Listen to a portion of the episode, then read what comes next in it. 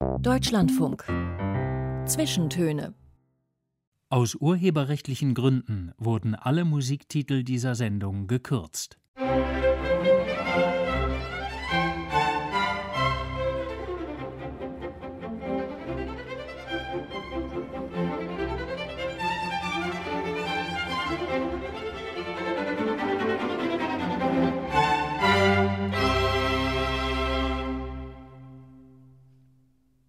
Hallo, herzlich willkommen zu den Zwischentönen. Ich bin Julius Stucke und wir haben jetzt Zeit, gemeinsam Martin Gommel zu hören, der mir Omikron sicher gegenüber sitzt in einem benachbarten Studio, also Scheibe dazwischen, aber immerhin Sichtkontakt. Hallo Martin Gommel, freue mich, dass Sie sich Zeit für uns nehmen. Ja, gerne. Hi.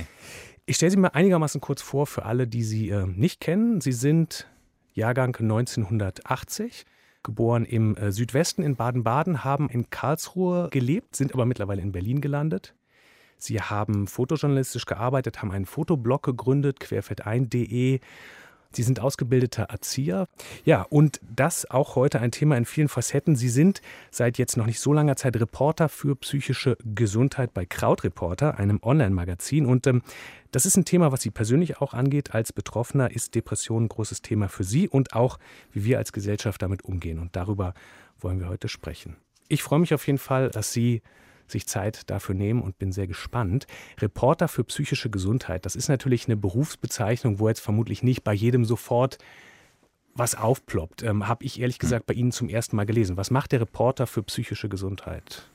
Ich schreibe Texte, die sich mit dem Thema Gesundheit im psychologischen oder im psychischen befassen. Also alles, was auch mit psychischen Erkrankungen zu tun hat, ja, kommt in meinen Texten vor. Ähm, ich selber bin betroffen. Ich habe wiederholt auftretende Depressionen. Deswegen ist es ein Thema ganz nah an mir selber. Und ja, alles, was damit zu tun hat, was uns gut tut, was uns nicht gut tut, ähm, was Menschen dazu bringt, zu sagen, ich kann nicht mehr, oder zu sagen, jetzt kann ich wieder, all das hat damit zu tun. Hm. Reporter für psychische Gesundheit. Eine mir nahestehende Person hat, als ich von unserem Gespräch erzählt habe, direkt gesagt, okay, Reporter für psychische Gesundheit, da habe ich jetzt eigentlich im Kopf, es gibt ganz viele Empfehlungen darüber, wie man auf sich achtet, was man eben tut, um möglichst schlechte Situationen zu vermeiden, wie man eben für die Gesundheit was tun kann. Aber Sie schreiben natürlich ganz viel auch über Krankheit. Haben Sie sich bewusst entschieden, das quasi positiv zu framen? Na, Reporter für psychische Krankheiten finde ich ein bisschen schräg. Das ist mir dann doch zu negativ. Und ja, mir liegt es ein bisschen ferne, Tipps zu geben. Also auch solche Ratgeber, ähm, Sachen zu sagen, weil das, das liegt mir nicht und ich mag das auch nicht so pauschal Leuten zu sagen, was sie tun und was sie lassen sollen. Das finde ich Quark. Aber das Ziel ist natürlich, so gesund wie möglich zu leben. Um das tun zu können, muss man aber auch akzeptieren, dass in einem Jahr beispielsweise ähm, ja jeder dritte erwachsene Deutsche eine psychische Erkrankung bekommt. So, und das sind halt, das sind halt ein Drittel mhm. in einem Jahr.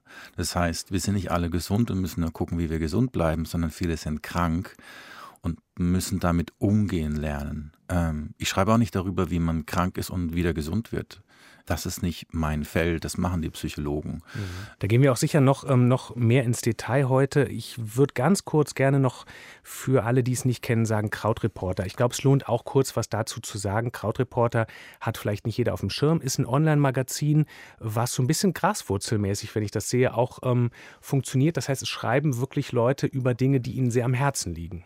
Ja, wir haben lange ausgeruhte Stücke, wir machen keine News-Ticker. Wir haben Zeit für die Recherchen. Wir investieren da auch lange rein, damit die Texte ausgewogen sind, damit die Texte Sinn machen und vor allem auch, dass sie leicht verständlich sind. Ähm, wir sind Mitglieder finanziert, wir haben Mitglieder, wir machen eine Genossenschaft und all das macht uns natürlich thematisch unabhängig, weil wir keine Werbung schalten, haben wir da keine Interessenskonflikte und das ist eine Truppe da. Ja, das ist ein bisschen meine Homebase, da bin ich sehr gerne. Und das macht wirklich Spaß, da zu arbeiten. Mhm. Ja. Und Sie nutzen ja auch diese ähm, Community, die Gemeinschaft, die da entsteht, quasi von denen, die es lesen, die das regelmäßig lesen, ja auch im Prinzip mit. Ne? Sie beziehen die Menschen relativ aktiv ein, fragen, hey, wir haben hier ein Thema, da wollen wir eure Meinung zu hören. Ja, also ja. wir machen eigentlich permanent Umfragen zu den Texten, die wir schreiben. Ist vermutlich für Ihren Bereich auch ähm, wichtig, weil Sie haben es gesagt, ähm, sehr viele Menschen eben jedes Jahr eine Depression haben oder eine andere Form von psychischer Erkrankung. Und das heißt ja im Prinzip auch, dass dann dementsprechend viele Menschen auch Kontakt haben. Das heißt, man muss gar nicht selber betroffen sein. Die Wahrscheinlichkeit ist extrem hoch, dass man dann aber wenigstens jemanden kennt, der oder die Probleme hat. Und dann ist das ja im Prinzip, auch wenn Sie keine Ratschläge geben wollen, natürlich auch eine, ein Anlaufpunkt für Angehörige, Freunde. Ja, auf jeden Fall. Also ah, das Thema ist ja auch riesig. Ich habe einen Text geschrieben darüber, was Angehörige ähm, für sich tun können, um durch diese Zeit durchzukommen, weil es verdammt schwer ist, angehörig zu sein, wenn quasi die Person, die du liebst, dein Kind oder Partner, Partnerin krank wird und du stehst daneben, du kannst gar nichts machen und die Person ähm, verliert langsam die, die Lebenskraft, ähm, kann nicht mehr aufstehen und entwickelt bestimmte Charaktereigenschaften in Anführungszeichen, die man vorher so gar nicht kannte. Und dabei handelt es sich gar nicht um Charaktereigenschaften, sondern um Symptome der Erkrankung. Und das muss man differenzieren können. Da muss man auch über die Erkrankung Bescheid wissen, um der anderen Person das nicht negativ auszulegen. Und natürlich ähm, ist es auch wichtig zu hören, okay, was erleben denn Menschen eigentlich, die Angehörige sind? Deswegen habe ich eine Umfrage gemacht, bei der ich gefragt habe, was fällt euch besonders schwer. Also von denen, die tatsächlich Betroffene in ihrem Umfeld haben, was war wirklich hart für dich? Und da kamen, ich weiß nicht, wie viele paar hundert Antworten zurück und das ist schon hartes Zeug, mhm. das auch zu lesen. Mhm. Aber das ist wichtig. Es ist auch wichtig, diese Seite zu hören, weil die geht oft unter. Ähm, wir sprechen bei den, oder ich spreche bei den psychisch Kranken oft von Betroffenen, aber mit Betroffenen, das sind die Angehörigen, die direkt äh, im Umfeld sind. Haben Sie da, ich will da jetzt nicht so drin graben, in dem, weil Sie selber gesagt haben, es sind unglaublich harte Sachen, die man liest, aber haben Sie so ein, zwei Beispiele oder ein Beispiel, wo man mal ein bisschen das Gefühl kriegt, was vielleicht was ist, wo häufig Angehörige dran knabbern? Na, ich glaube, jetzt beim Beispiel Depressionen ist es so, dass viele damit zu kämpfen haben, dass sich die Person zurückzieht, ähm, dass sie ähm, nicht mehr aufstehen kann, dass sie am alltäglichen Leben nicht mehr teilnimmt, dass sie auch bestimmte Aufgaben nicht mehr ausführen kann. Das kommt dann auch dazu. Es gibt natürlich, es gibt ganz viele unterschiedliche Symptome jetzt bei Depression. Das heißt, es fällt unterschiedlich aus, aber die Person ähm, scheint sich zu verändern und zwar äh, in einer Art und Weise, die erstmal total verunsichernd ist. Mhm. Insbesondere, und das, was mir auch aufgefallen ist, ist, ähm, für Eltern ist es schwer, wenn ihr Kind sich distanziert. Das ist ja sowieso eine Schwierigkeit, äh, in der Pubertät, dass die, dass die Kids ihr eigenes Ding machen wollen und oft auch ähm, rebellieren.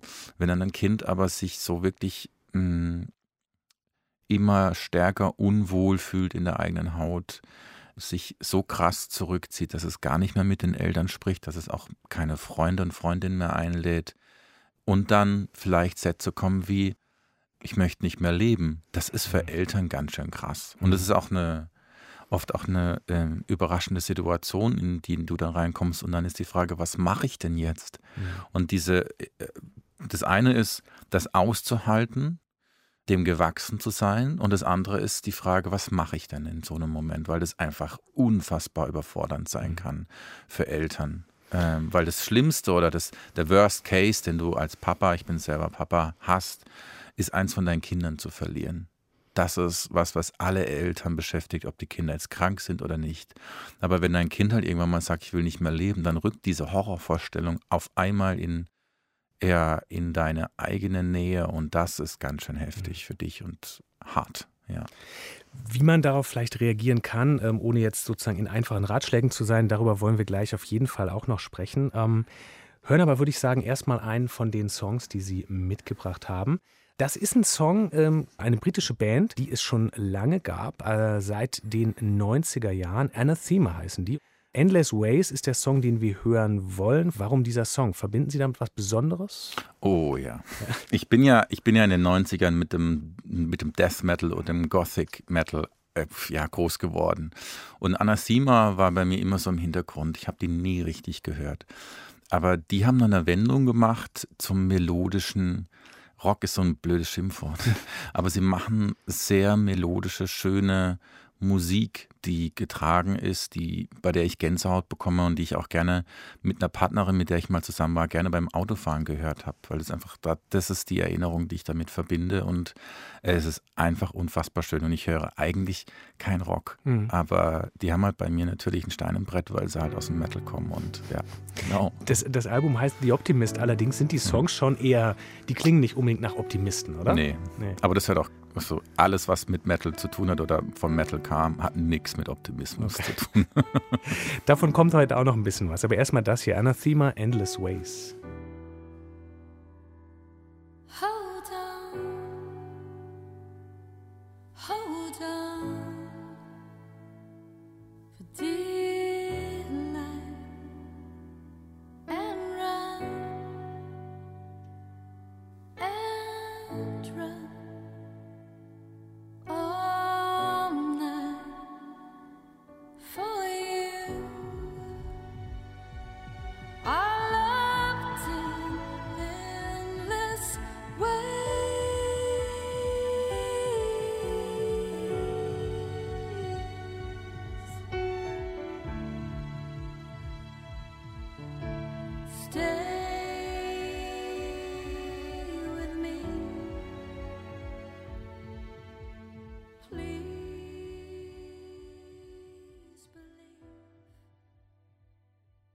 Anathema Endless Ways. Unheimlich ähm, atmosphärischer Song, der interessanterweise auch endet mit so Autoatmosphäre, weil Sie Martin Gommel gerade erzählt haben, Sie haben es immer gerne zum Autofahren gehört. Mhm. Passt das natürlich eigentlich wunderbar. Martin Gommel ist heute in den Zwischentönen im Deutschlandfunk. Er schreibt über psychische Gesundheit und über die Krankheit Depression, auch über gesellschaftliche Aspekte, hat uns gerade schon ein bisschen was davon erzählt. Und eine Sache wollte ich schon gerne noch nachfragen. Sie haben gerade eben gesagt, dass es so unglaublich schwer vor allem natürlich ist für Eltern, wenn sie feststellen, ihr Kind hat eine andere Art von pubertierendem Zurückziehen, nämlich eben so eine, so eine depressive und eventuell steht dann sogar so was Schlimmes im Raum wie ähm, der Wunsch, nicht mehr leben zu wollen. Kann man sagen, was man dann irgendwie tun kann am besten? Also ich meine natürlich außer sich professionelle Hilfe holen, was vermutlich immer ein richtiger Ratschlag ist, aber wie ist man für Menschen dann da? Das kommt auf die Beziehung an, die man bis zu diesem Zeitpunkt hat. Ne? Wenn es bis dahin schon immer schwierig war und es auch kein Vertrauen gibt zwischen Eltern und Kind oder es nur schwer ist, ähm, darüber über, über persönliche Probleme zu sprechen, Sachen, die das Kind bewegt, dann wird es natürlich in so einem Moment besonders eng. Deswegen ist es, glaube ich, gut, wenn man das glaube, dass man sowieso all, alle Eltern eine gute Beziehung zum Kind haben, dass das Kind sich traut zu kommen mit Problemen in der Schule, in Freundinnenschaften, äh, wo auch immer. Und das ist die beste Prävention, damit in so einem Fall ein Gespräch stattfinden kann. Und ich glaube, das Erste, was, was dann ganz gut ist, ist erstmal zuhören die Sachen, die das Kind sagt, nicht abtun oder wertend kommentieren, sondern einfach mal nur, ich sage jetzt mal blöd, die Klappe halten und zuhören, mhm. um einfach mal wahrzunehmen, was ist denn da eigentlich bei der anderen Person. Bei Depressionen ist das wahrscheinlich ähm, immer der richtige Weg, das Gespräch zu suchen, das Gespräch anzubieten. Auch wenn die Person das nicht sofort annehmen kann, glaube ich, dass es auf lange Sicht doch ganz gut ist, das immer wieder zu sagen, du mhm. pass auf, ich sehe, dir geht's nicht gut, ich bin für dich da. Was man dann auch machen kann, ist in, sich reinzuhören, was macht es denn mit mir und es auch zu sagen. Zu sagen, du, ich mache mir Sorgen um dich. Ich sehe, dass es dir Woche für Woche schlechter geht und mir macht das Angst. Mhm. Ich habe ehrlich gesagt keine Ahnung, wie das weitergehen soll. Und ich brauche Hilfe für mich. Ich werde mich selber kümmern, damit ich selber auf die Beine komme, um die Situation gut zu meistern, damit ich dann auch für dich da bin. Und im Worst Case, also wenn es tatsächlich Suizidalität im Raum steht, dann muss man in die Klinik. Mhm. Da gibt es kein Wenn und Aber, weil dann wird es lebensgefährlich und Suizidalität ist ein Symptom. Mhm. Das ist keine Sache, die man einfach so sagt, oder weil man gerade Bock drauf hat, sondern das ist ein Symptom der Krankheit Depression und das sollte man ernst nehmen. Sie selber ähm, sind Betroffener und ähm, zwar auch schon seit Ihrer Jugend oder Kindheit, ähm, je nachdem, wo man da die Grenze ziehen will. Haben Sie denn so etwas erlebt und erfahren, wie Sie es gerade beschrieben haben? All das, was sozusagen ein guter Umgang gewesen wäre, zuhören, Klappe halten, da sein? Nee. Also in der Kindheit und Jugend überhaupt nicht. Zumal, ähm, na, ich bin 80 geboren, heißt, ich bin in den 90ern war ich Teenager und damals hat, niemand hat über Depressionen gesprochen. Mhm. Niemand hat auch über psychische Krankheiten generell gesprochen.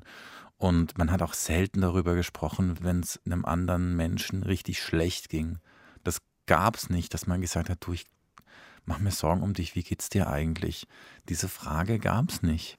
Und ich bin so ein bisschen in, mit dieser Krankheit groß geworden, mit diesem Lebensgefühl, fehl am Platz zu sein, äh, für andere viel zu viel zu sein. Ich wurde auch in der Schule gemobbt und das hat natürlich seinen Teil dazu beigetragen. Und es gab eigentlich fast keine Menschen, die mir zugehört haben. Ich hatte mhm. einen Klassenlehrer, bei dem ich äh, weiß, dass ich ihm wichtig war. Mit dem konnte ich sprechen. Aber ansonsten hatte ich dieses, ja, dieses Gefühl nie, dass andere Menschen darauf Wert legen, wie es dem Martin geht. Mhm. Ja.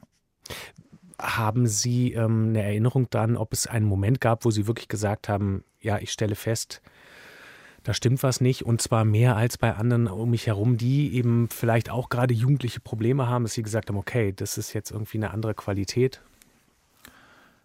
Den Moment gab es nicht, das war mein Lebensgefühl. Bei mir stimmt was nicht. Und zwar bei mir. Ich bin komisch. Äh, wenn du jahrelang in der Schule gemobbt wirst, dann glaubst du irgendwann das, was die, was die anderen Kids über dich sagen, dass du peinlich bist, dass du hässlich bist, dass du, dass deine roten Haare nicht schön sind. Ähm, mein Nachname Gommel war ein Schimpfwort. Das ist am Anfang erstmal befremdlich, aber irgendwann übernimmst du das. Ich habe nicht dazugehört. Und allerdings hat sich das irgendwann gedreht, weil ich irgendwann mit der Entdeckung von der Musik und zwar vom Metal ähm, den Lifestyle übernommen habe. Und zwar so ganz normale Sachen, wie sie schwarz anziehen, mache ich heute immer noch. Aber damals hat man das normalerweise nicht gemacht. Und das war auch nicht cool. Das war einfach so ein, so ein Ding von mir. Habe dann auch satanische Musik gehört, Black Metal. Ähm, und habe mich damit identifiziert, weil diese Musik und die, die Texte darum wirklich gehen, ist zu sagen, die Welt ist scheiße. Und das war für mich auch so ein Turning Point, dass mir klar war, ich, ich will nicht dazugehören. Mhm. Ihr seid komisch. Das, was ihr macht, ist nicht cool. Und ähm, das war ein erster Moment, an dem sich bei mir was gedreht hat, weil solange du denkst, dass es an dir liegt, richtest du ja auch ähm, allen Enttäuschungen, alle Wut gegen dich selber. Mhm. Und das hat es dann irgendwie gedreht, dass ich dann quasi ähm, denken konnte, ihr seid echt bescheuert. Und ich will mit euch eigentlich auch nichts zu tun haben. Und es klingt jetzt vielleicht gar nicht so wichtig, aber das war für mein Selbstbewusstsein gar nicht so wenig. Ja. Mhm. Das bringt mich irgendwie auf einen Text, den Sie geschrieben haben über Wut und die Bedeutung von Wut und dass es auch wichtig ist, Wut zu haben. Ist ja normalerweise auch ein Gefühl, wo ich will jetzt nicht sagen, ein geächtetes Gefühl in der Gesellschaft, aber es ist jetzt nicht so eins, wo man so willkommen die Arme aufmacht. Wenn Leute Wutanfälle haben, dann ist das eigentlich eher was Unangenehmes. Bei meinem zweiten Klinikaufenthalt, ich war jetzt insgesamt fünfmal in der Psychiatrie, bei meinem zweiten Klinikaufenthalt in Karlsruhe hatte ich eine ganz tolle Psychotherapeutin.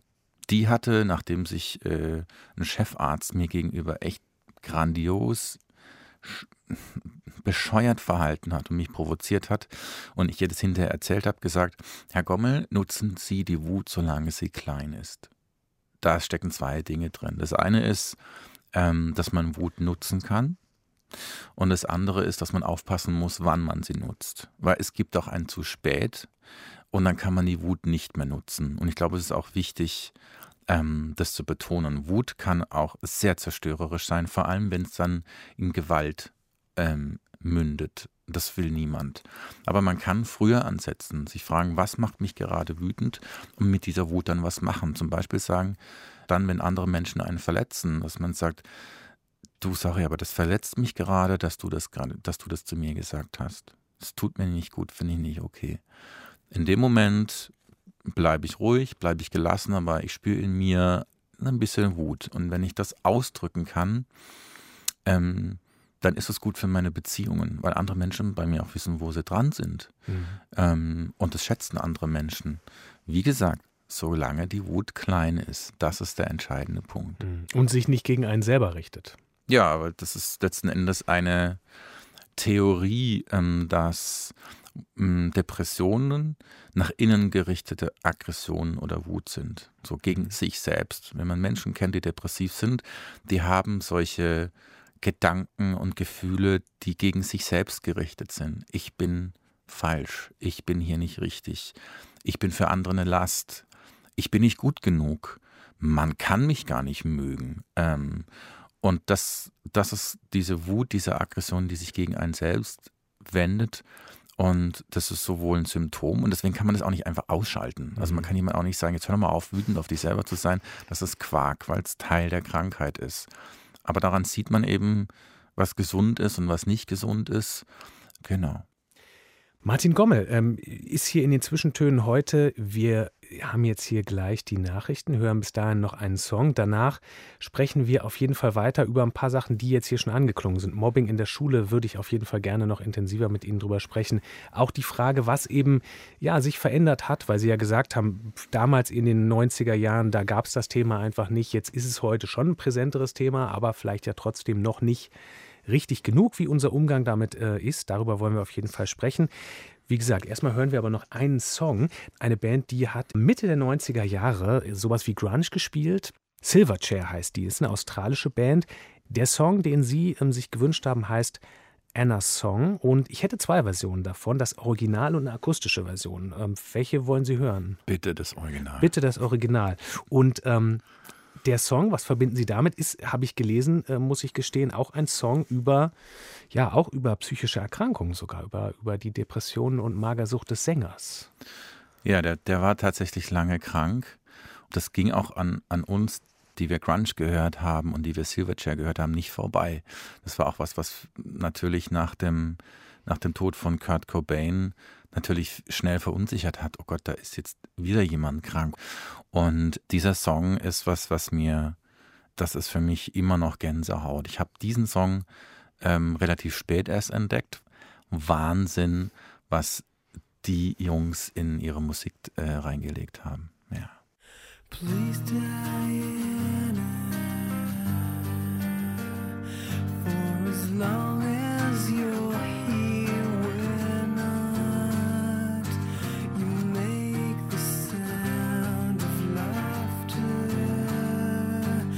I'm sorry.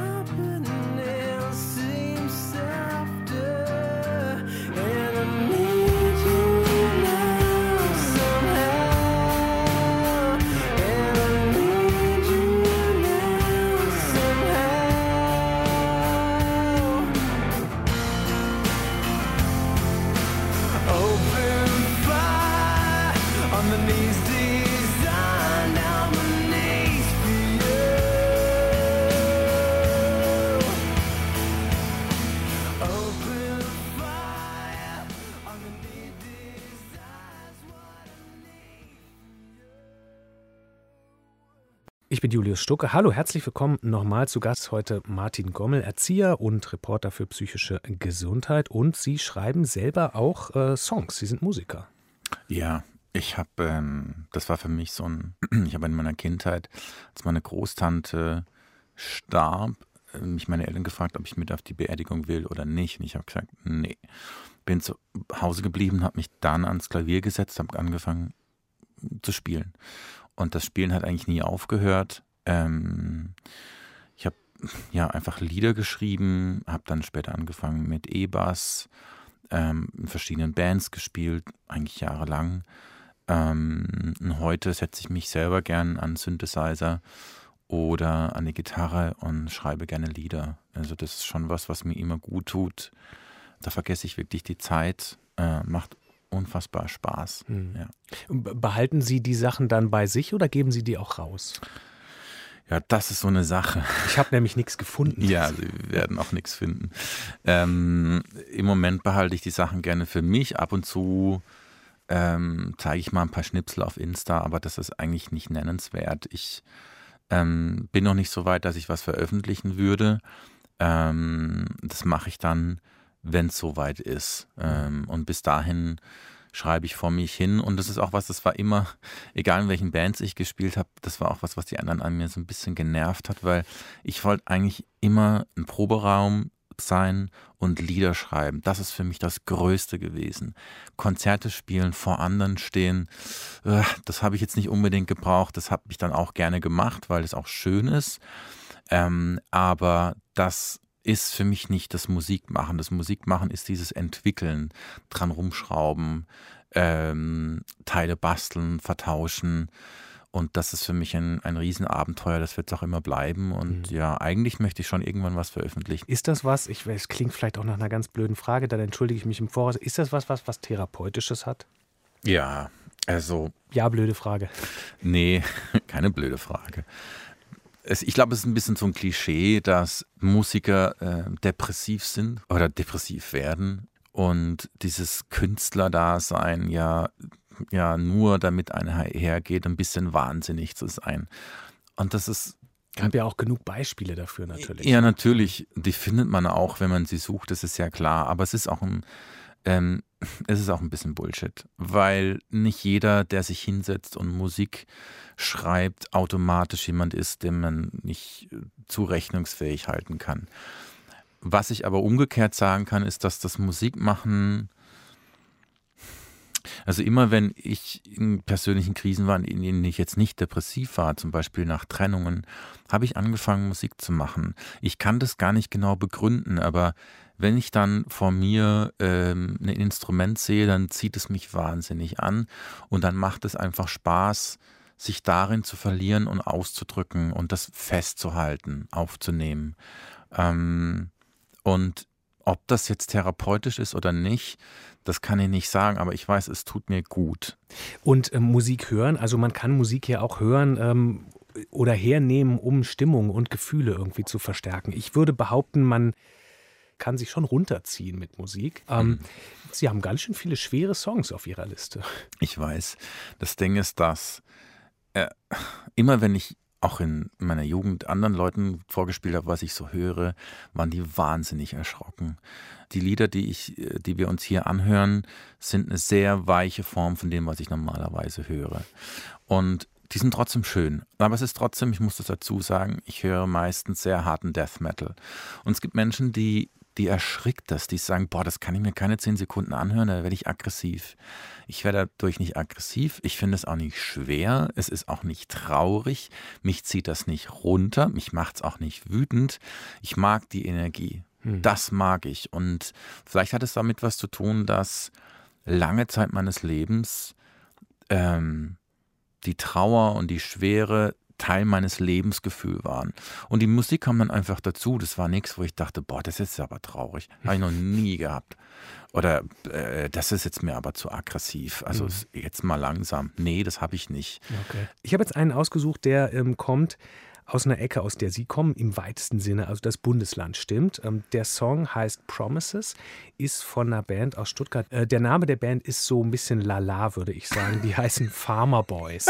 Also wenn man auch weiß, dass sie jetzt ein bisschen aus, ja, aus dem Südwesten kommen und sich Farmer Boys nennen. Die Farmer Boys haben einfach dazugehört. Mhm. Also das ist was, was was man äh, unter allen, die irgendwie so Metal, Grunge, Crossover gehört haben, das hat einfach dazugehört. Nicht, weil die aus dem Südwesten waren, sondern weil die waren cool damals. Ähm, und dann haben sie eine lange Pause gemacht und haben wieder angefangen, äh, Musik zu schreiben. Und äh, was sie wirklich können, und das haben sie im, im letzten Album wirklich bewiesen, ist Lieder schreiben. Farmer Boys Promises.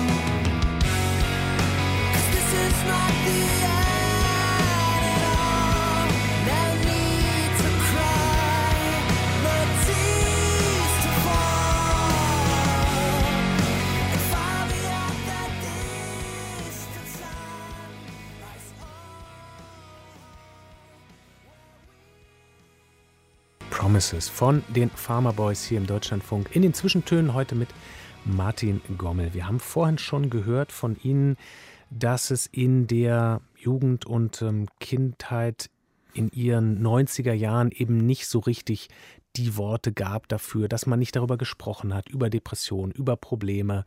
Das ist ja auch was, was in den letzten Jahren immer wieder Thema war, dass es eben ja so ein Tabuthema war. Aber das ist ja jetzt nun schon lange her und wir sprechen ja heute schon sehr viel mehr darüber. Wir sprechen viel über dieses Thema. Es gibt viele Menschen, auch prominente Personen, die ich finde das Wort passt schlecht, aber trotzdem, die sich outen als, als depressiv, ja. Und es gibt ähm, viele Bücher, unterschiedliche Formen von Büchern, Romane, aber auch einfach ähm, Erlebnisberichte. Es ist im Prinzip alles da. Hm, Ihnen hat das damals gefehlt. Würden Sie sagen, jetzt, wo all das da ist, ist wirklich was besser oder? Na, jetzt habe ich ein Buch geschrieben. Selber. Ähm, das heißt, ich habe keine Lust mehr, leise zu sein. Und darin schreibe ich über meine Depression. Das heißt, ich bin Teil dessen, das zu verändern. Und, ähm, und ich finde schon, dass wir weiter sind. Also allein die Tatsache, dass so viele Menschen darüber sprechen, ähm, verändert natürlich auch die Diskussionskultur. Das mhm. verändert, wie andere Menschen darüber denken, die nicht betroffen sind. Ähm, ich glaube, da geht noch was, auf jeden Fall. Aber es ist eine positive Wendung, die, die, wir, die wir geschafft haben, auch als Gesellschaft sprechfähig zu werden mhm. und zu sagen, ja, ich kämpfe mit Depressionen. Und das ist keine Auszeichnung, das ist nichts, wo man drauf stolz ist. Das ist keine Modekrankheit, das ist auch was, was oft so ein bisschen kritisiert wird, ist, dass zu viele Leute von sich sagen, sie wären depressiv. Zum einen kann man sich die Diagnose selber nicht geben, das kann ich auch bei Diabetes nicht.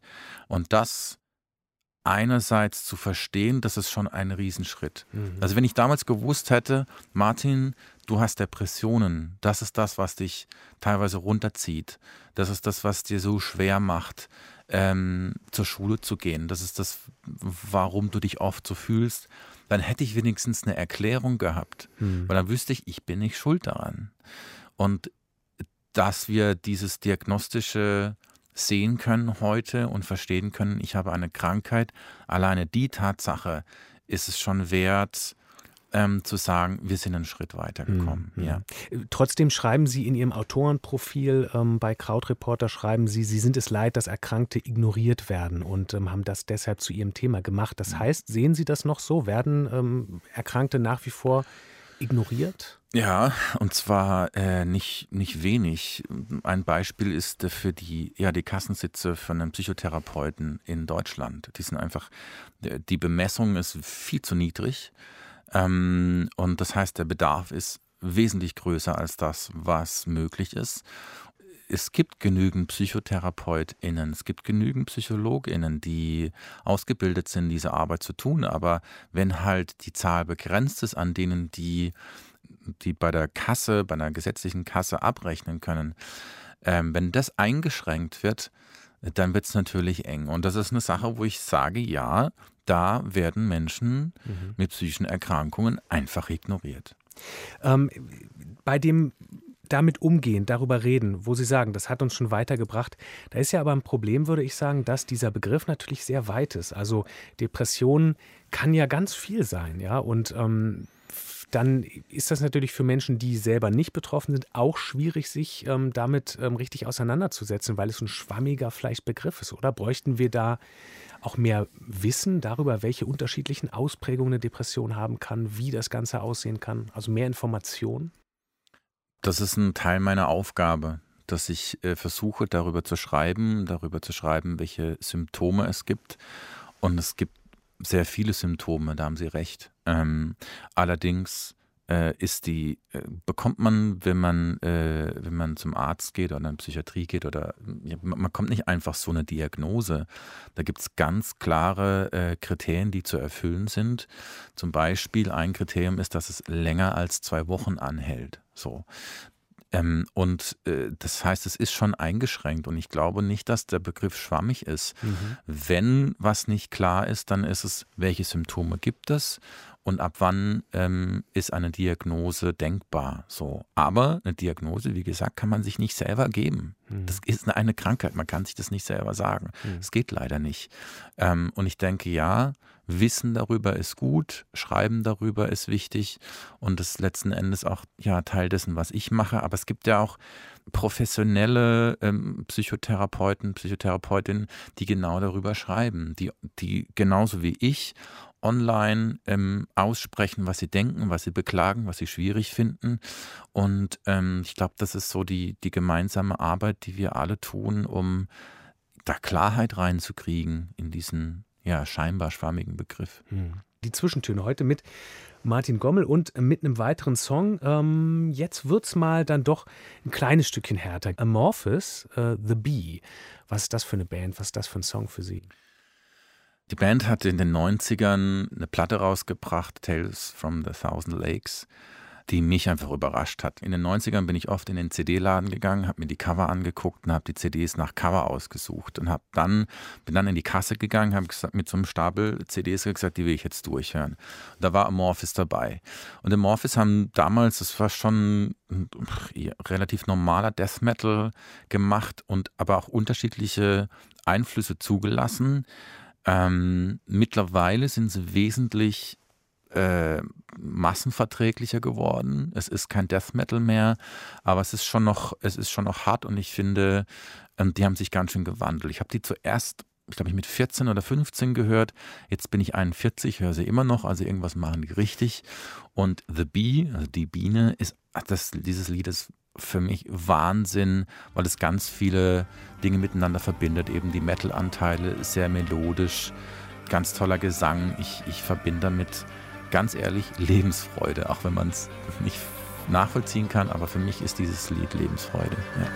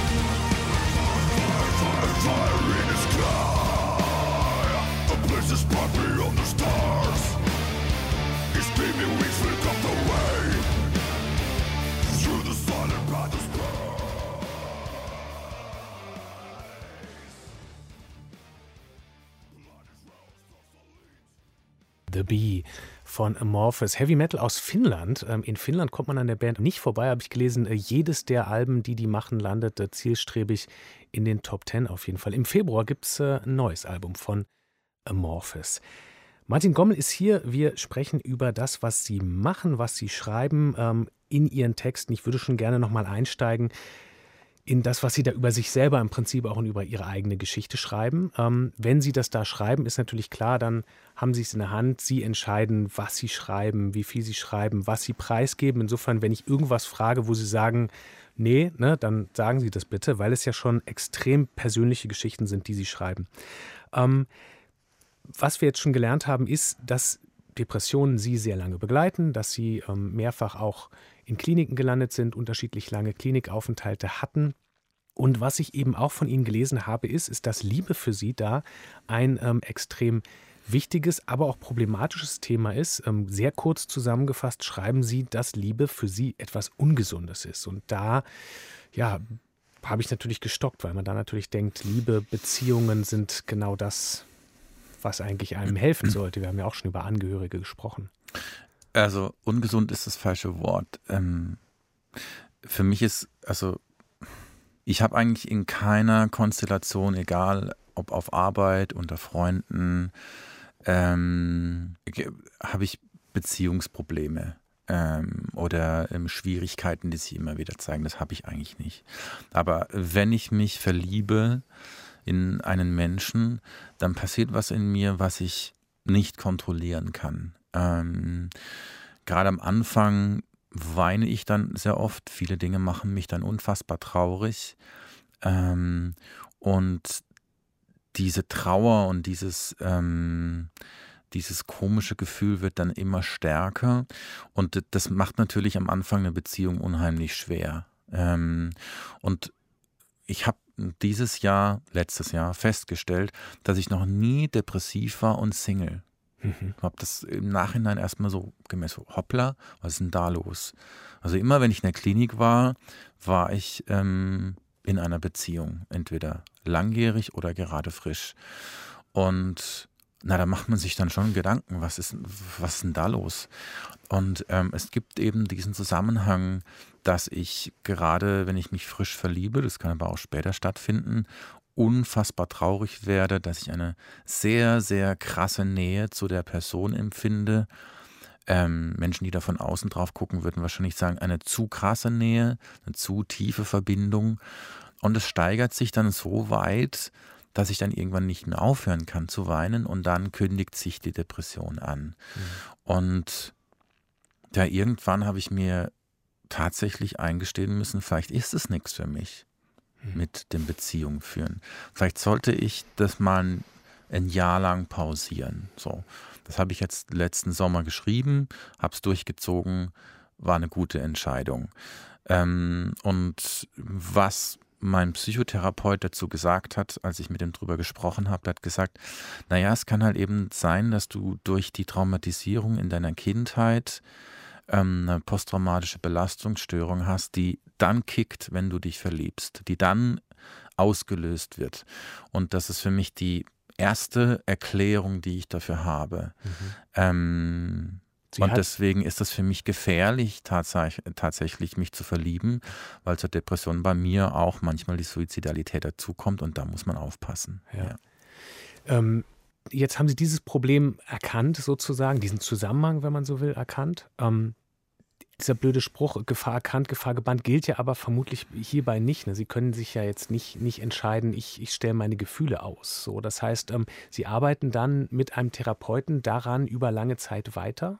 Ja, also das ist zumindest im Moment mal das Ziel, ist zu schauen, okay, stimmt es dann mit, dir, mit der Diagnose, die mein Therapeut vorsichtig gestellt hat? Der hat nicht gesagt, das hast du. Der hat ja. gesagt, er vermutet das.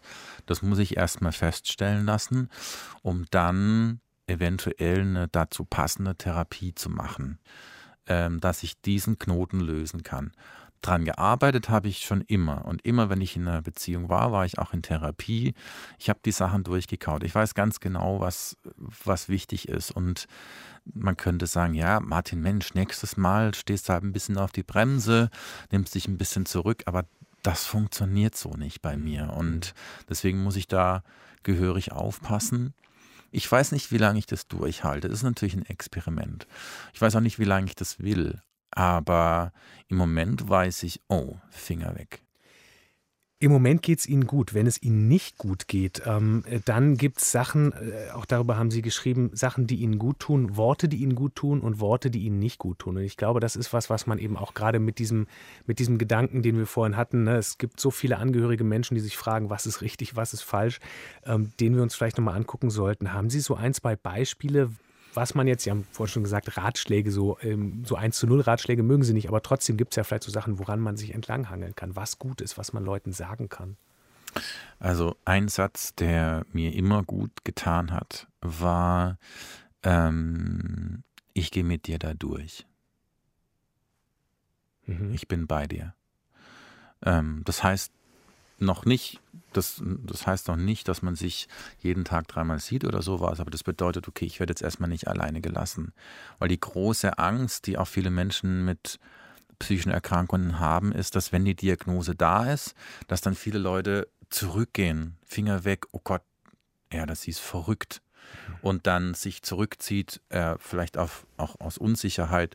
Und dieses, ich gehe mit dir da durch, oder ich bin bei dir. Man kann auch sagen, ich bin für dich da. Es kann auch sein, dass man sagt, ähm, ich habe in der Woche eine Stunde Zeit, nicht mehr, aber die Stunde, die komme ich zu dir und weißt du, was ich mit dir machen will? Gar nichts. Es reicht, dass du da bist. Mhm. Das sind Worte, die gut tun. Mhm. Die tun auch gut, wenn man nicht krank ist. Aber das ist speziell, wenn man in einer Depression gefangen ist, ist es schon schön zu wissen, wenn ich Besuch bekomme, sind die Erwartungen nicht, dass ich was Entertainer spiele, sondern dass ich die Erwartung ist, dass ich da bin, that's it. Und das ist schon sehr entspannend und wohltuend, ja. Mhm. Und dieses Drucklose, Sie haben es gerade noch so dahingesagt, ne? wir, wir, wir kommen, ich komme dann vorbei und wir machen nichts. Mhm. Das ist ja auch super. Ja. Eben das Gegenteil von dem Satz, den der zumindest klischeemäßig der schlimmste ist, raff dich mal auf, mach ein bisschen Sport, beweg dich, geh in die frische Luft. Dann ja. wird's schon wieder. Iss, iss mal ein Stück Schokolade. Ja. Denk doch mal was Schönes. Denk doch mal was Schönes. Das ist, das ist auch gut. Ähm, eine Voraussetzung dafür, ähm, dass man sagen kann, ich stehe das mit dir durch. Ähm, ich begleite dich da, ich bin da. Dafür, die Voraussetzung dafür ist ja, dass erstmal ein Problem auf dem Tisch liegt. Ähm, zählen Sie zu den Menschen, die sagen, ja, unbedingt immer reinen Tisch machen, weil mein Eindruck zumindest ist, das ist in den letzten Jahren immer mehr ein Thema, dass man sagt, ne, man muss damit auch nach außen gehen, man muss nach andere gehen. Es soll ja kein Tabu mehr sein, keine stigmatisierte Krankheit, die man für sich behält. Aber andererseits frage ich mich immer, hat das auch irgendwie eine Grenze? Weil man ja vielleicht manchmal auch sagen will, ich will gar nicht darüber reden. Ich will es auch nicht allen mitteilen. Oder auch nicht, nicht allen sowieso nicht, aber ne, das, ähm, das muss, müssen alle, die betroffen sind, für sich selber entscheiden. Da gibt es keinen kein Muss. Äh, für mich, ich das kann keine Verpflichtung sein, äh, über die eigene Erkrankung zu sprechen. Ähm, es gibt auch Leute, die sagen, boah, ich bin noch nicht so weit. Ich weiß nicht, ob ich das jetzt in meiner Familie jetzt groß erzählen will, dass ich eine Krankheit habe. Ähm, oder die sagen, okay, in meiner Familie erzähle ich das jetzt, aber bei meinen Freundinnen weiß ich noch nicht, da warte ich ein bisschen ab. Man kann das ja dosieren, man kann sich das ja Stück für Stück erarbeiten und gucken, wie man damit zurechtkommt. Ähm, und äh, das kommt dann auch auf die Beziehungen an, in die man sowas reinspricht. Sowas kann auch nach hinten losgehen. Also zum Beispiel auf Arbeit. Ja, das wollte ich gerade sagen. Das ja. ist ja bei Ihnen schon ein Punkt. Sie haben im Prinzip damit ja schon komplett reinen Tisch gemacht. Aber wenn jetzt hm. irgendwann mal ein Arbeitgeber kommt, Sie sind oft frei natürlich auch unterwegs mit den Sachen, die Sie machen, einigermaßen frei. Ähm, vielleicht nicht in so einem klassischen Verhältnis, wo man sagt, ja, Angestellter und Chef. Aber dann kann man sich ja schon vorstellen, dass dann Chef oder Chefin ankommt und sagt, ah oh, ja, ja, pff, jetzt wo ich das weiß, irgendwie weiß ich aber gar nicht so richtig, sind sie wirklich belastungsfähig genug? Ja, genau. Das habe ich auch schon erlebt. Ähm, ich will jetzt nicht sagen, in welchem Bereich, aber als Erzieher habe ich das durch die Blume schon so gespürt. So, mhm. Nachdem Kollegen von mir wussten, dass ich in der Klinik war und warum ich in der Klinik war, habe ich einfach gemerkt, dass ich an bestimmte ähm, Fälle nicht mehr ran durfte, wo ich rausgehalten wurde, auch aus Gesprächen, aus Gremien und wo ich im Hinterher erst so dachte, Moment mal, wo hat sich das jetzt verändert? Ah, nachdem ich aus der Klinik zurückgekommen bin. Mhm. Man hat aber, wir haben noch nie drüber offen gesprochen. Es kam nie auf den Tisch. Und ich bin jemand, der gerne reinen Tisch macht und die Karten auf den Tisch legt. Absolut, sonst würde ich auch nicht sagen, warum ich krank bin. Das muss ich auch nicht sagen. Egal, wo ich arbeite, es geht den Arbeitgeber überhaupt nichts an, warum ich krank bin. Deswegen steht auch auf der Arbeitsunfähigkeitsbescheinigung äh, keine Diagnose beim Arbeitgeber drauf, weil das ist meine Sache. Das geht die nichts an. Und ich hatte eben diesen einen Arbeitgeber, da habe ich das bereut. Ähm, wir lernen mit Ihnen Metal aus Europa kennen. Wir hatten gerade schon was aus Finnland und die Band, die wir jetzt hören, äh, Moonspell heißen die, die kommen aus Portugal. Moonspell ist auch eine von den Bands, die es schon in den 90ern gab, die angefangen haben, diesen Gothic Metal zu machen ähm, also die so ein bisschen, ich sage jetzt mal frech, die peinlichen äh, Anteile des Metal ausgespart haben und das schön melancholisch gemacht haben, ohne zu überziehen. So. Und ich liebe diese Band. Ja.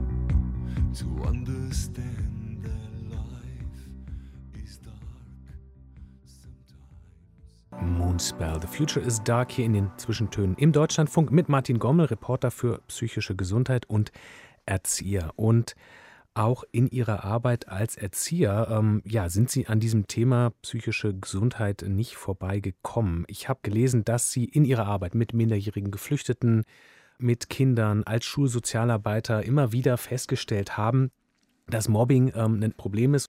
Haben uns heute auch schon erzählt, dass das auch ein persönliches Problem für Sie war, dass Sie auch Mobbing ähm, als Kind erlebt haben in der Schule und haben dann einen Text geschrieben und sich das genauer angeschaut, auch Umfragen dazu gemacht und Studien angesehen. Mit welchem Ergebnis? Wie groß, wenn man das sagen kann, ist dieses Problem? Also es geht nicht zu sagen, dass es an einer Schule kein Mobbing gibt. Mhm. Also wenn eine Schule sich hinstellt und sagt, ähm, bei uns gibt es das nicht, dann stimmt wahrscheinlich was nicht. Oder die Schule hat ein verdammt gutes Programm. Und eine Erkenntnis, die ich äh, gewonnen habe, ist, Mobbing ist Psychoterror. Mobbing ist ein relativ weiches Wort für eine harte Angelegenheit für die Betroffenen. Und eine Sache, die mir dabei klar geworden ist und die ich so noch nie gehört hatte, äh, weil ich mit einer Forscherin äh, gesprochen habe, die gesagt hat, Mobbing hat mit dem Opfer eigentlich nichts zu tun. Mobbing hat nur etwas mit den Tätern zu tun. Das hat nur mit denen zu tun, die cool sein wollen und die das beweisen müssen. Und Mobbing hat auch mit denen etwas zu tun, die daneben stehen und nichts sagen, ähm, die nicht eingreifen, die nicht helfen. Und das war für mich ein entlastender Satz, mhm. weil ich gemerkt habe, boah, krass, als ich da als Kind mehrere Jahre gemobbt wurde, dachte ich, es liegt an mir. Ich dachte, mein Name ist komisch, ich dachte, ich wäre blöd. Das hat ja gar nichts mit mir zu tun gehabt, sondern nur mit denen, die es tatsächlich ähm, gebraucht haben, auf jemand rumzuhacken. Und was mir äh, diese Forscherin dazu auch gesagt hat, die schon Jahrzehnte dazu forscht, hat gesagt, es ist nicht an einer Schule, die sagt, wir wollen kein Mobbing haben, nicht damit getan, dass man einmal im Jahr eine Projektwoche macht. Das funktioniert leider nicht. Das muss von der Schulleitung gewollt sein. Da müssen sich die Lehrer und Lehrerinnen jede Woche zusammensetzen, reflektieren. Es muss auch jede Woche im Unterricht stattfinden, dieses mhm. Thema. Und das muss so klar sein, dass alle Schüler wissen, die Lehrerinnenschaft steht zusammen und die werden das nicht dulden. Und sie werden alles tun, um möglichen ähm, TäterInnen den Boden sauer zu machen. So ernst muss man da dran gehen und dann funktioniert das auch. Muss man im Prinzip eigentlich noch einen Schritt vorher anfangen und Menschen haben, die ähm, auch das Auge darauf richtig haben. Also klar, Sie ja. sagen, es ist an jeder Schule, da könnte man auch einfach sagen, es wird es also auch bei uns geben an der Schule, machen wir also was dagegen, aber trotzdem wäre es ja vielleicht ganz gut, wenn man sagt, an jeder Schule gibt es eine Person, die nur dafür Zeit hat, also die regelmäßig den Blick darauf hat, die den Blick darauf hat, was passiert. Ähm, um einfach zu erkennen, wo die Probleme liegen, oder? Ich weiß nicht, ob das eine gute Idee ist. Die Person wird ähm, dann immer dafür da sein und das ist, das geht nicht. Also weil, wenn man in jeder Klasse ähm, oder zumindest in jeder zweiten Klasse das Problem hat, dann wird diese Person immer die Anlaufperson sein. Das heißt, sie wird die ganze Arbeit machen. Mhm. Ähm, und andere anderen werden sich zurücklegen und sagen, ach, wir haben ja hier Mobbingbeauftragte, da, da, da, okay. geh doch mal dahin. Damit können sich Leute natürlich auch rausnehmen. Und ich weiß nicht, ob das eine gute Idee ist. Das ist genauso wie, wie Leute irgendwie die Computerbeauftragten an der Schule sind, die daneben her ja nochmal 20 Stunden dazu nehmen, weil sie jedes Mal, wenn es ein Problem mit dem Computer gibt, hinzugerufen werden. Das ist Quark. Alle müssen wissen, wie man mit Computer umgeht. Und deswegen müssen auch alle wissen, was Mobbing ist. Kann man sagen, haben Sie da einen Punkt festgestellt, wo man sozusagen eine Grenze ziehen kann? Also wo folgenreiches Mobbing anfängt? Weil das ja auch ein weites Feld vermutlich ist. Das, was Sie selber erlebt haben, hm. beschreiben Sie auch, geht ja bis hin zu wirklich Gewalterfahrungen, physische Gewalt. Ähm, ja. Das ist ja nicht immer der Fall. Es gibt ja, es fängt mit psychischer Gewalt und Druck vielleicht an, ja, und ähm, gibt unterschiedliche Formen, unterschiedliche Ausprägungen. Und dann ja auch immer wieder diesen Satz von, naja, bis zu einem gewissen Maße testen sich Kinder vielleicht auch aus. Dann gibt es so einen vielleicht auch blöden Satz wie, ja, hm. Kinder sind halt grausam, aber hm. also so gibt es irgendwo einen Grenzmoment, wo man erkennt, da fängt das Mobbing an? Das erkennt man daran, ob ein Kind leidet oder nicht. Unter hm. normalen gegenseitigen Austesten leidet niemand. Aber wenn ähm, wenn du Mobbing-Opfer bist, dann kommst du jeden Tag in die Schule und du weißt, heute wird irgendwas schiefgehen. Heute werde ich irgendwie da, irgendwas abkriegen, ich weiß noch nicht was. Und das ist die Logik von Terror. Du hast keine Ahnung, was kommt, aber es wird was kommen. Ob das jetzt ist, dass die anderen dich auslachen oder ob du Dresche bekommst, whatever. Du hast keine Ahnung. Und das war das Gefühl, was ich in der Schule hatte. Ähm, und man muss sich da natürlich an den Schülern orientieren. Und wenn es da eben einen Schüler gibt, der oder die dann einfach drunter leidet, dann muss man, da fängt es dann eben an. Wenn Schüler sich schwer tun, zu sagen, ich, hab, ich will nicht mehr in die Schule. Ich, dann, dann treffe ich nur die ganzen Leute, die mir einfach nichts Gutes wollen. Da fängt es für mich an. Mhm. Ja. Haben Sie eine Idee, woran es liegt, dass ähm, wir, obwohl ja keiner vermutlich möchte, dass Kinder leiden, warum wir dieses Thema eben in der Gesellschaft bisher zu wenig angegangen haben? Ich habe, nee, davon habe ich keine Ahnung. Ich glaube, es gibt wahrscheinlich zu wenig Leute, die sagen, das ist ein Problem. Mhm. Ähm, und äh, letzten Endes ist das so ein bisschen meine Aufgabe, die ich auch in meinem, in meinem Beruf sehe. Als Supporter für psychische Gesundheit bin ich dafür da, zu sagen, das sind Dinge, die machen unsere Gesundheit kaputt. Und ähm, Mobbing, Sie haben es angerissen, man kann das so ein bisschen belächeln. Man kann sagen, naja, ist halt normal, Kids sind halt grausam. Ähm, und damit tut man es ab, damit legitimiert man es aber auch. Und ähm, ich glaube, das Schlimmste ist, ist, wenn man, wenn man betroffen ist und man weiß, alle gucken zu. Hm. Das ist der Worst Case. Und dann ist auch egal, warum andere zugucken. Es ist, man fühlt sich ähm, in der Situation ähm, verloren, ohnmächtig und traurig und fängt eben an, sich selber zu hassen. Und ähm, ich kann mir vorstellen, dass viele Menschen sich da einfach nicht reinversetzen können in diese Lage. Und deswegen müssen wir darüber sprechen, deswegen müssen Betroffene gehört werden, damit klar wird, was das macht, weil das auch Folgen haben kann bis hin zur Suizidalität. Und ich meine, ich kannte, ich kannte den Ausmaß bis dahin, dass eine Schüler ähm, mich nach Hause verfolgt hat, von hinten angefallen und bewusstlos gewürgt hat. Und da habe ich mich nicht mehr sicher gefühlt. Nicht mhm. mal auf dem Weg nach Hause war ich sicher. Das macht was mit dir. Und das ist auch was, was man nicht so einfach heilen kann, auch in der Psychotherapie nicht, weil das, das stellt was mit dir an, was du nicht aus, ähm, ausstellen kannst wie ein Lichtschalter. Das ist dann da und es prägt dich und du wirst vorsichtig und du gehst mit anderen Menschen anders um. Und ich habe jahrelange Arbeit an mir selber gebraucht, um jetzt auch hier zu sitzen, Ihnen gegenüber zu sitzen, Ihnen Fragen zu beantworten ähm, oder äh, in der U-Bahn fahren zu können, ohne Schiss zu kriegen, ohne mich beobachtet zu fühlen. Weil man trägt dieses Gefühl, Außenseiter zu sein und blöd zu sein, nicht dazuzugehören, natürlich weiter. Das mhm. hört ja nicht auf, wenn man aus der Schule rauskommt. Und ich glaube, dass, dass wir brauchen mehr Menschen, die da Druck machen, die auch der Politik Druck machen und die auch sagen, liebe Leute, so funktioniert es nicht. Äh, wir können nicht einmal im Jahr eine Kampagne machen gegen Mobbing. Mhm. Das muss Dauerthema an den Schulen sein. Ja.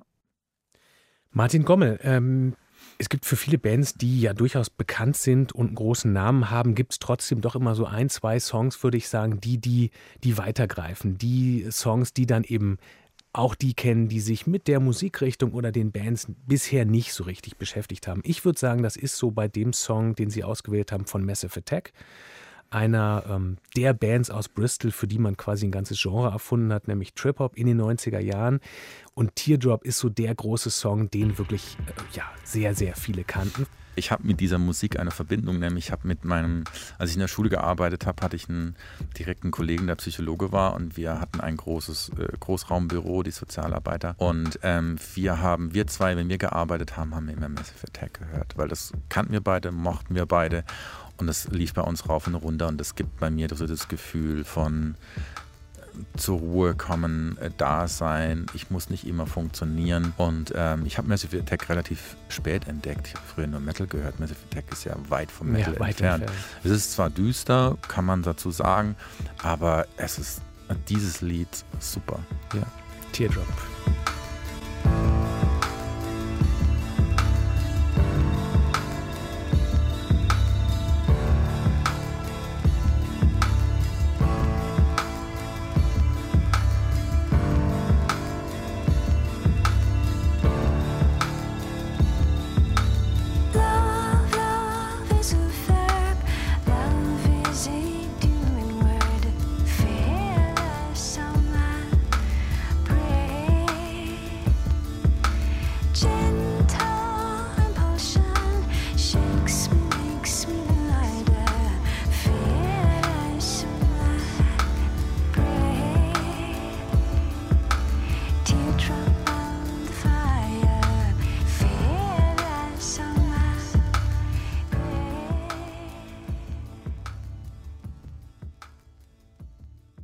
Teardrop, wunderschöner Song von Massive Attack, mitgebracht von Martin Gommel, der, bevor er jetzt ähm, angefangen hat, als Reporter für psychische Gesundheit zu schreiben, auch viel fotografisch gearbeitet hat, ähm, ein Fotoblog gegründet, querfett1.de, das dann aber irgendwann quasi wieder ziehen lassen und sich anderen Dingen gewidmet. Dann ganz interessante, finde ich, fotojournalistische Arbeit gemacht, nämlich Porträts von geflüchteten Menschen gemacht. Zuerst Menschen, die eben schon in Deutschland angekommen waren, ähm, in Karlsruhe angekommen waren, später auch welche, die nach Berlin gekommen sind, aber sie sind eben auch gereist nach Griechenland zum Beispiel, auf den Balkan glaube ich auch und haben Menschen da porträtiert.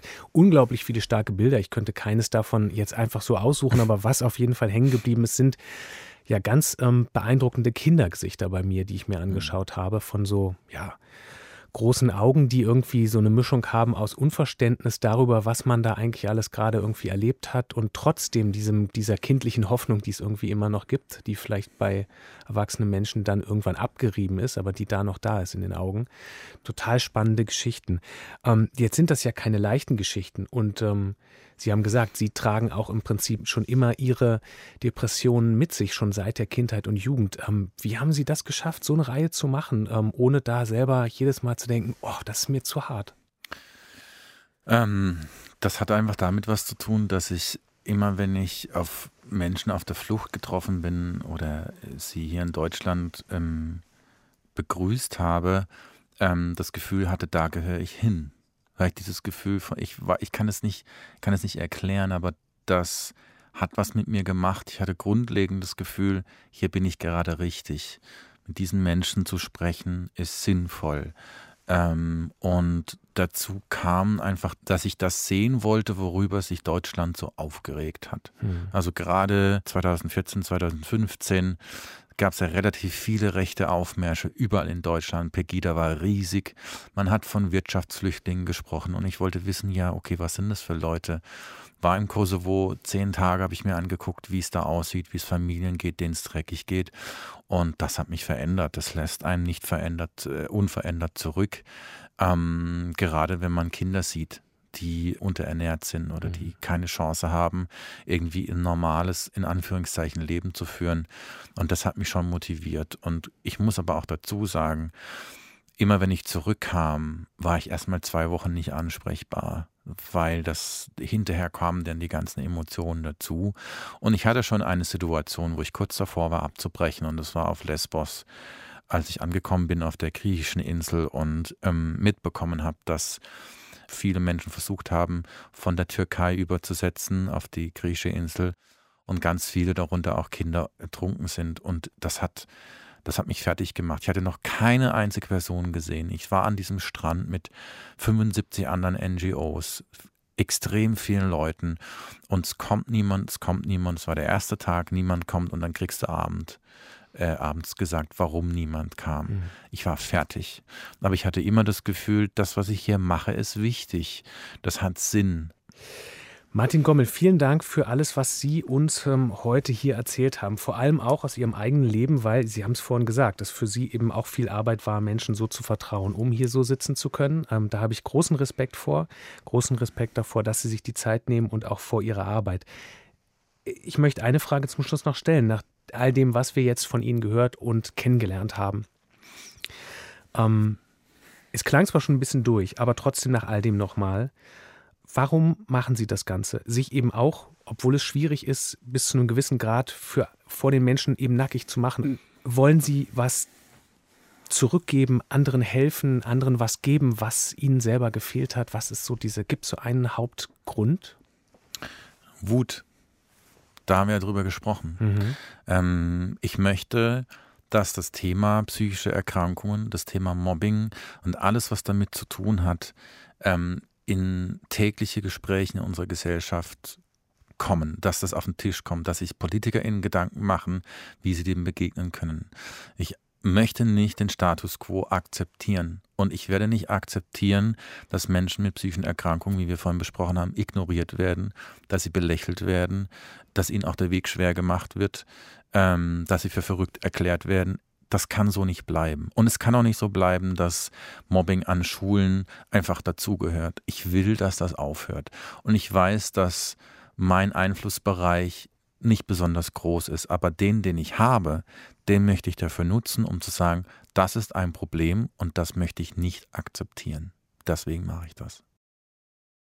Nächste Woche hören Sie an dieser Stelle in den Zwischentönen äh, den Kollegen Paulus Müller im Gespräch mit äh, Stefan Lambi, der schon ganz viele PolitikerInnen porträtiert hat und manchen auch verblüffend nahe gekommen ist, von Fidel Castro über Angela Merkel bis Helmut Kohl, Henry Kissinger, also ganz viele ähm, interessante Personen getroffen hat. Und genug Zwischentöne für jederzeit gibt es sowieso in der DLF Audiothek als App fürs Smartphone.